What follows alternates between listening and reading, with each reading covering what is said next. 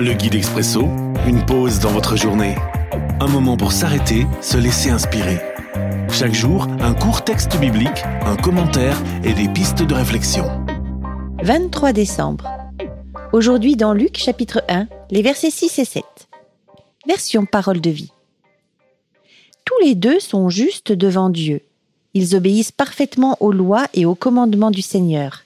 Ils n'ont pas d'enfants parce qu'Élisabeth ne peut pas en avoir, et ils sont déjà vieux tous les deux. Restez fermes et justes.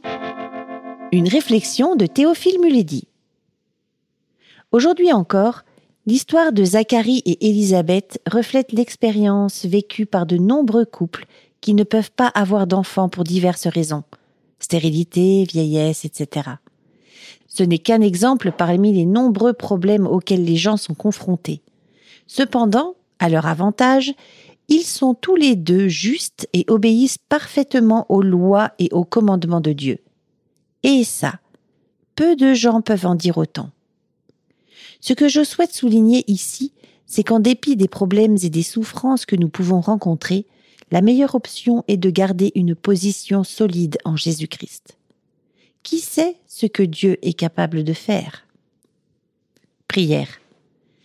Père, donne-moi de te demeurer fidèle en dépit des situations que je traverse. L'Expresso, un guide biblique accessible partout et en tout temps.